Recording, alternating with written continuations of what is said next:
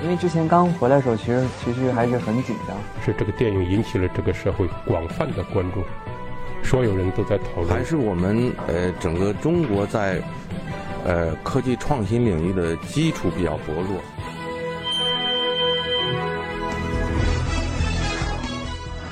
影响有影响力的人，中国新闻周刊。欢迎收听《中国新闻周刊》。本期我们要分享的文章，陈思诚对于商业的认知和嗅觉，我骨子里就有。《北京爱情故事》和《唐人街探案》两部大热影视作品，成就了陈思诚。如今他刚年满四十，相比于创作者的自我定位，人们更愿意用精明来形容他。他更像是一个具有敏锐嗅觉的商人。他能精准把握观众的观影需求，并成功开发出满足其需要的影视产品。文章主笔周田，白色 T 恤衫外面套了一件黑色棉麻西装，裤子和鞋子也都是黑色的，头上戴着一顶黑色帽子，帽檐压得很低。当他拿下帽子开口说话，周遭的人才意识到，哦，陈导已经到了。采访当天，陈思诚话不多，说话声音很轻，和当时正在播出的电视剧《远大前程》里那个被观众吐槽为油腻的角色人物看起来判若两人。拍照的时候，他表情严肃。之后，在摄影师的提议下，他面对镜头给出了一个陈思诚式的微笑，眼睛微微眯起，嘴角咧开，有股痞劲儿，带着自信。几十秒之后，拍摄完成，他立即收起了笑容。陈思诚已经以编剧和导演的双重身份，成功推出了《北京爱情故事》和《唐人街探案》两部大热影视作品。如今，他刚年满四十。人们更愿意用精明来形容他，而创作者是他的自我定位。事实上，他更像是一个具有敏锐嗅觉的商人，他能精准把握观众的观影需求，并成功开发出满足其需求的影视产品。接受中国新闻周刊采访期间，陈思诚不时会陷入沉思。他喜欢将胳膊搭在桌子边上，一只手撑着脸颊，眼睛望向别处。他说，很多年以来不被理解，甚至被排斥。一直伴随着他，直到现今的不惑之年。自我表达与商业嗅觉。电视剧《远大前程》首轮播出结束，这部播出前被媒体评价为2018年第一部年度大剧的电视剧，遭遇了收视和口碑的双重滑铁卢。这是由陈思诚担任监制和总编剧的一部年代大戏。陈思诚告诉中国新闻周刊，《远大前程》的总投资超过三亿，其中两个多亿用在了制作上。陈思诚不觉得这是冒险，戏拍好了，在商业上一定会有大的回报，他很确定这一点。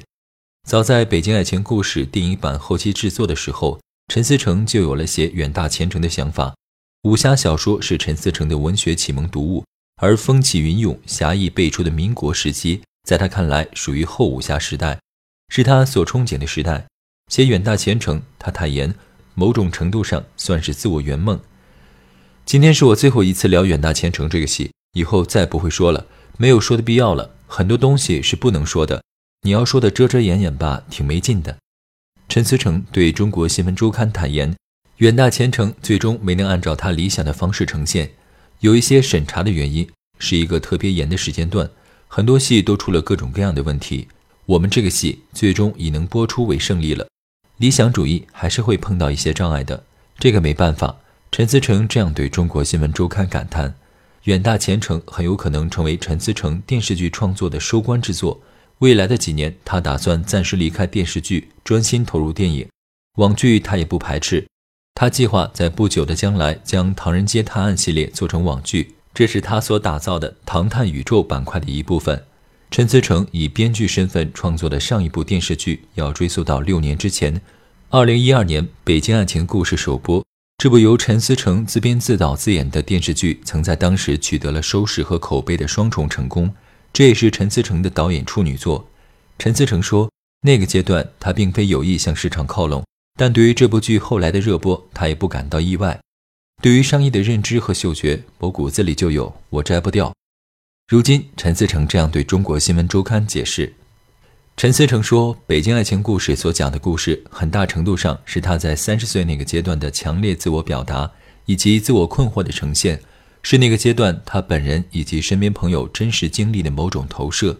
叫《北京爱情故事》，但其实不只是北京爱情故事，讲的是成长的困惑和选择，这些都是有共性的。他说，剧中的插曲《滴答》是陈思诚在丽江的街头偶然听到的一首歌，那个时候他还没想明白这部剧究竟要讲什么，在时间的流淌中，对于青春终将逝去的无能为力。听到这首歌的那一瞬间，他觉得自己一下子想明白了。后来反复听着滴答，写下了《北京爱情故事》的剧本。你找到那个灵魂之后再去写，就言之有物了。特别明白自己想要的东西是什么。电视剧、电影虽然是集体创作，但它一定需要一个灵魂人物。而他自认为身兼导演、编剧和演员三重身份的自己，就是这个故事的灵魂人物。二零一二年初，《北京爱情故事》首播，随后自称是该剧另一位编剧的李亚玲公开指责陈思诚拖欠其稿酬，并对陈思诚独享该剧版权提出不满。二零一二年七月，陈思诚曾专门召开新闻发布会进行澄清，称《北京爱情故事》著作权由他独家享有，而李亚玲也在此后近两年的时间里三次就该剧著作版权的问题起诉陈思诚。二零一四年九月。耗时两年之久，李亚玲与陈思诚关于《北京爱情故事》的版权纠纷最终有了结果。在法官的调解下，陈思诚的代理律师代表陈思诚向李亚玲道歉，并支付了拖欠李亚玲的稿酬以及利息。你让我再去写一个爱情故事，我写不出来了。即便发生了剧本版权的风波，《北京爱情故事》的热播还是为陈思诚的事业开辟了新的方向。他开始从演员转向导演，《北京爱情故事》之后。找到他的电视剧项目多达上百个，大多数他都不满意。同时找来的也有电影项目的邀约。北爱这个 IP 你要用啊，不用的话就浪费了。身边有朋友向他提议，可是我想讲的故事电视剧已经讲完了。他一开始没想过做同名电影，你可以用这个 IP 讲一个别的故事啊。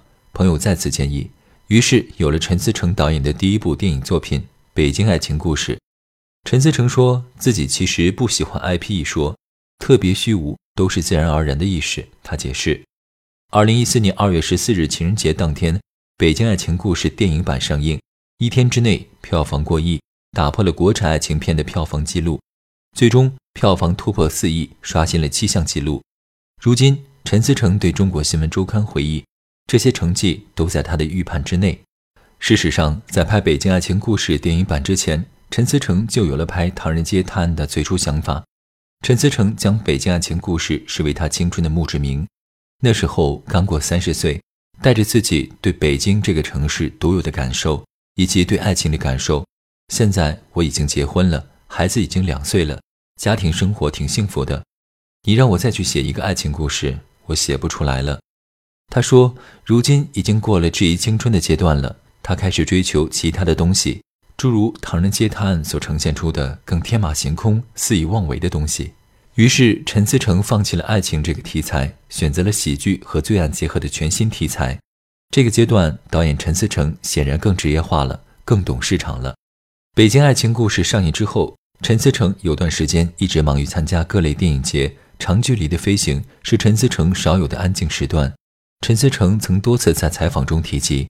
他是在飞机上将《唐人街探案》的最初想法发展成了人物小传，而整个电影剧本有超过一半的篇幅都是在飞行中完成的。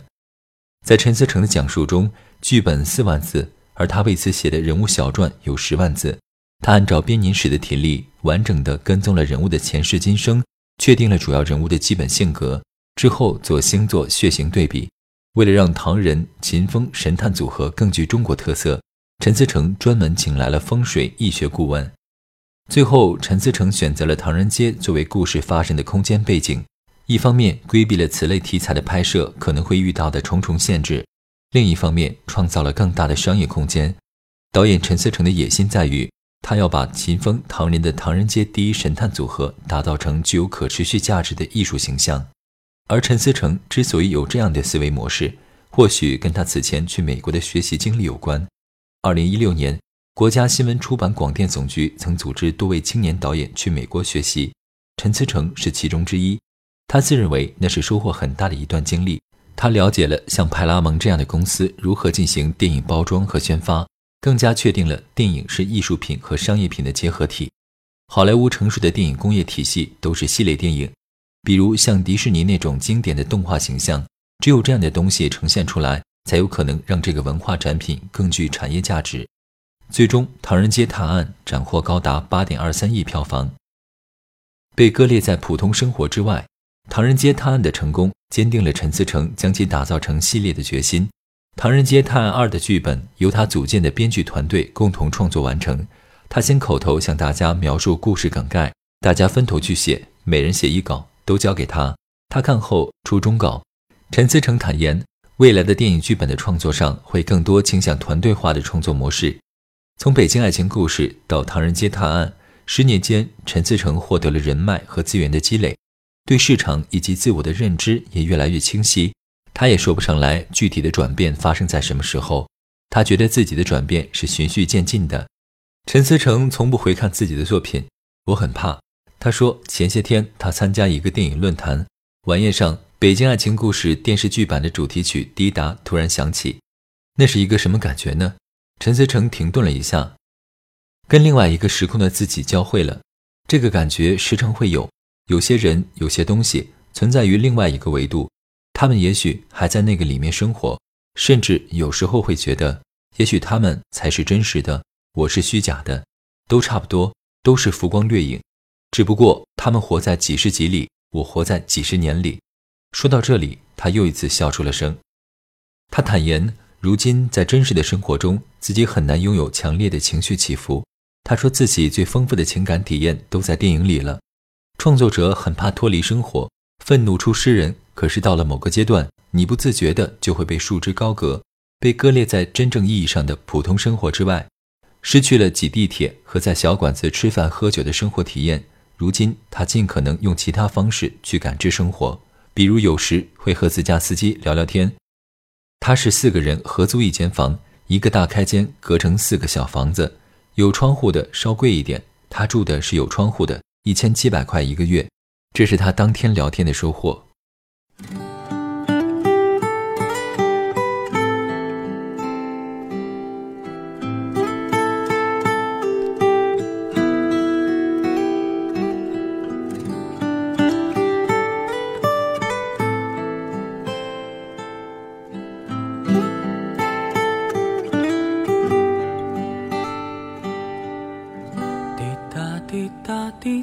滴答，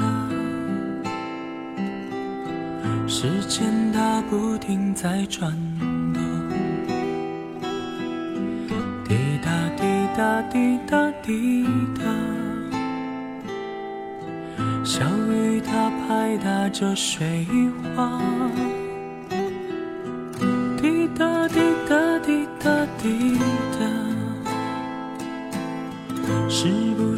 还会牵挂他？滴答滴答滴答滴答，有几滴眼泪落下。滴答滴答滴答滴答，寂寞的夜和谁说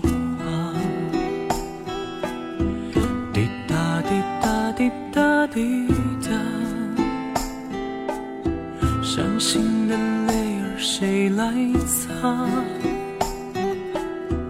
滴答滴答滴答滴答，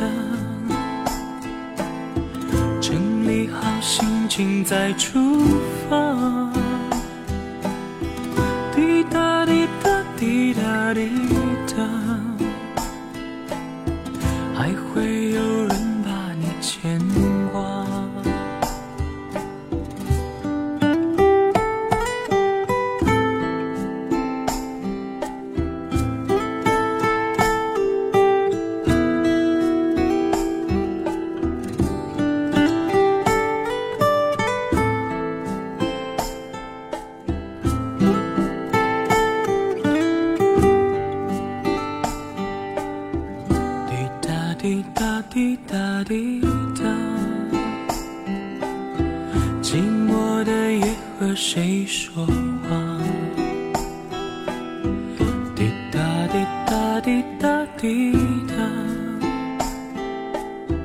伤心的泪儿谁来擦？滴答滴答滴答滴答，整理好心情再出发。滴答滴答滴答滴答，还会有人把你牵。